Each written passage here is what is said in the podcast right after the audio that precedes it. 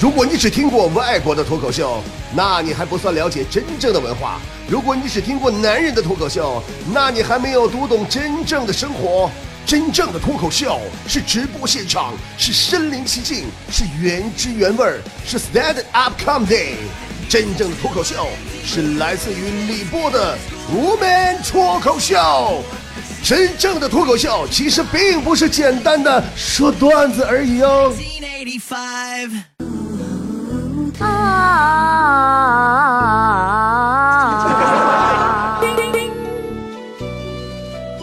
收音机前的各位亲爱的们，我唱的多好听啊！今天，波儿姐要给你们带来梁山伯与祝英台她们两姐妹的笑话啊，不是，她们两兄妹的神话呀，两兄妹的神话啊，在。很久很久以前，long long ago，有两个勤奋好学的年轻人，他们一个叫祝英台，女扮男装；一个叫梁山伯，男扮男装。就是他们把，同在一个学馆里边念书。这俩人呢，青梅竹马，两小无猜，郎才女貌，啥说没有，好的跟一个人似的。跟你说，晚上都搁一个被窝睡觉啊！哎呀，这不吗？他们俩一边读书，一边走过来了。书中自有颜如玉，书中自有黄金屋。朋友们，不读书不行啊，没文化害死人呐！你想想，你跟着同学坐着火车，吃着火锅，还唱着歌，突然旁边来了一个外国妞，突然就跟你说他稀罕你，你说你还不会说英语啊？你说你怎么撩是人家，对不对？你赶紧去考级去啊！所以说。书必须要读，不读不行，尤其要学好英语，考研也用得着！哎呀，马上就要考研了，我梁山伯还是看看我这本黄金英语书吧。Kite，kite 是小猫，Monkey，monkey 小猴子，Banana，banana 是香蕉。橘子，橘子，orange，橘子，橘子，orange。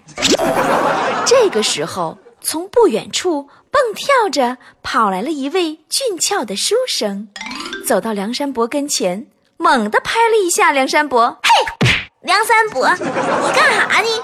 梁山伯差点没被一巴掌拍死，当时就给干急眼了。啊，你这人，你是不是彪？你是不是傻？我跟你说老，祝你那小台，你别给脸不要脸！我跟你说，你给我俩穷嘚瑟啊！你以为你是户啊？上来就打密呀？户啊又啊你呀？你以为你是谁呀？你呀户啊？这个时候，只见祝英台瞬间就融化了，一把抱住梁山伯的大腿。哦天哪，梁兄！你的英语说的好好听哦，教教我好吗，baby？你说这英语四级考试马上就要开始了，我那玩意儿学的也不行啊，单词都没背，背的都不对，对的还都不会。这番话说完，那梁山伯那虚荣之心是顿时油然而生啊！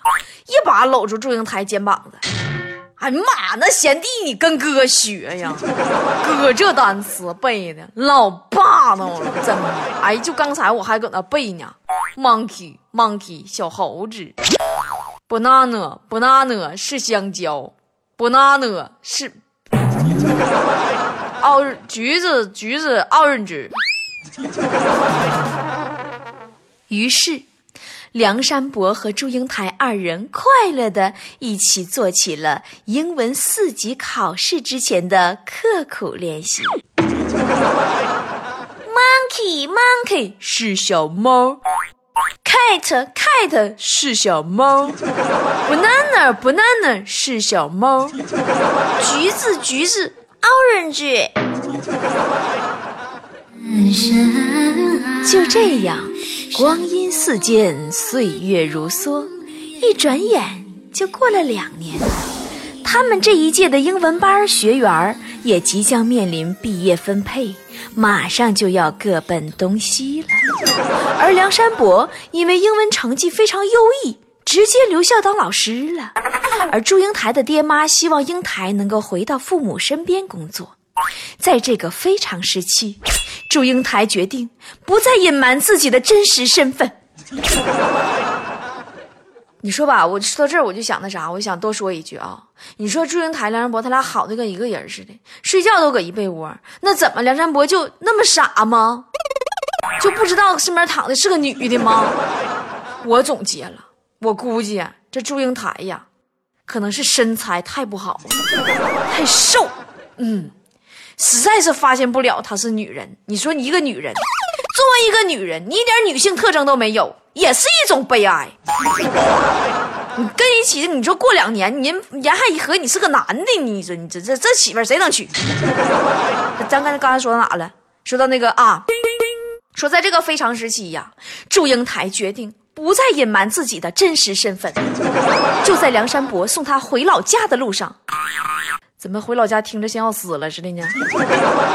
啊，就在 梁山伯送他回家的路上，他要向梁山伯表白了。这也就是历史上传唱千年的十八里相送。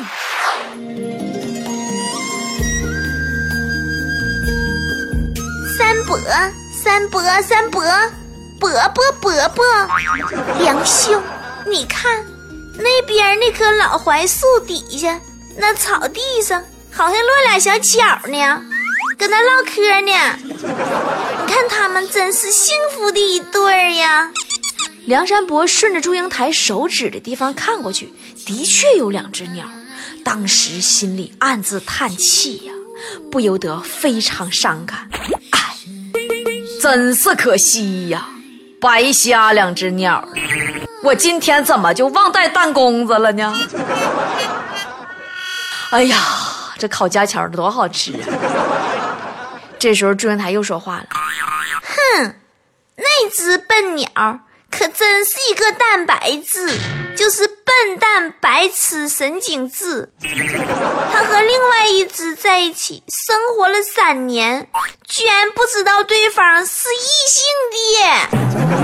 哎，刚才我都说，你说你这是不是是是不是悲哀？生活三年不知道对方是异性，你说身材太不好了。还是那句话呀，哎呀，这梁山伯听完呐就懵了。你说。我要是带弹弓子，我是先射公的呢，还是先射母的呢？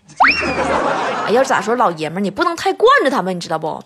关键是吧，你整含蓄了，你这玩意儿说话他们真听不明白。你不不如直接推倒。可是到这儿啊，这祝英台还不甘心，说的：“梁兄，你看，look，那条小河里好像有两只可爱的小动物在游泳呢。”你说他们是什么呢？Do you know？梁山伯当时一把给他推一边去了。你说祝英台，你是不是彪？你是不是彪？上学这两年学生物、动物、自然啥的，你是不是就饭吃了？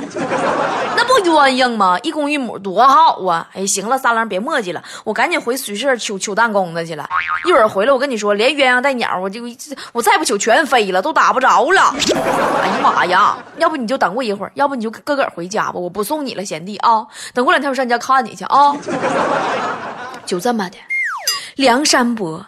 着急忙慌就回宿舍取弹弓子去了，只剩下祝英台一个人独自徘徊。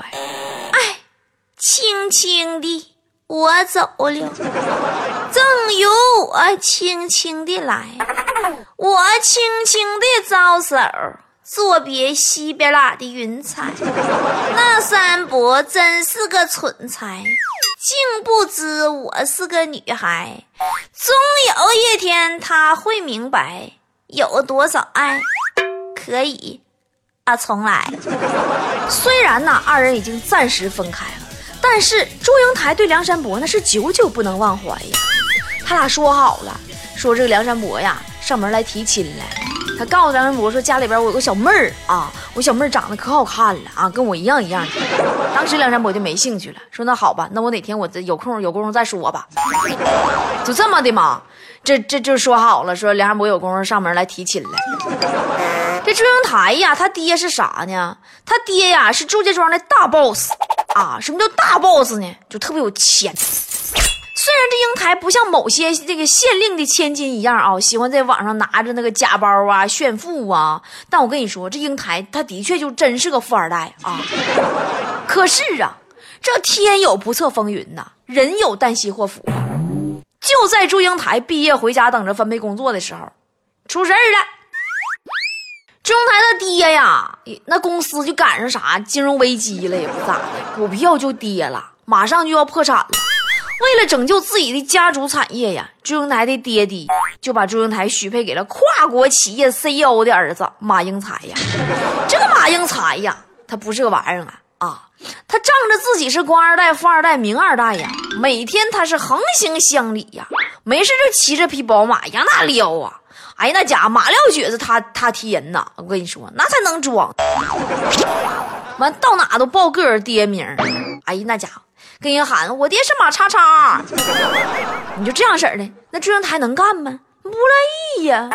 可是啊，他被爹妈反锁在屋里出不来，那防盗门呐，加好几道锁，根本出不来。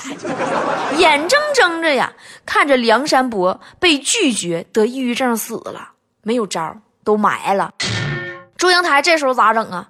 就心生一计，有有有，说干脆我也跟梁兄一起躺到棺材里得了。哎，一说到躺棺材里边，我想问大伙个问题啊，就如果说啊，这这咱题外话支出去了啊，嗯，真的，如果说有一天你死了啊，躺在棺材里，你希望别人会说什么呢？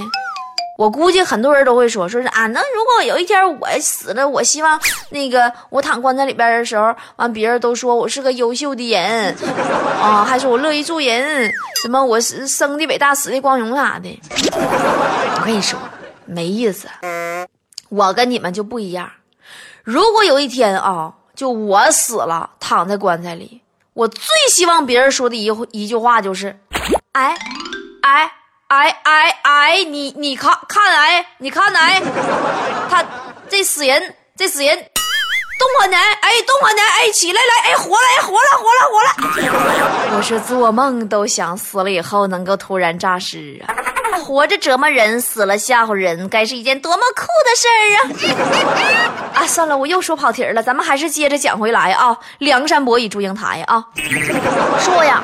这个祝英台在成亲的路上啊，就路过梁山伯坟墓的时候，就脱下他的红嫁衣，露出白丧服了，咵嚓一大猛子就砸到梁山伯的坟里去了。当时啊，我就合计他脑瓜子没撞大包呢，没有啊。当时就只见天空一道闪电，完了就把坟给劈开了，劈开了，咕噜他就进去了，进去了，完了啪俩胡铁都飞出来了，完了那坟就合上了。哎，你说这机关就上哪找去？真的，你这设计的太巧妙了。这两个为爱痴狂的年轻人啊，就终于化茧成蝶了，修成了爱情的正果呀。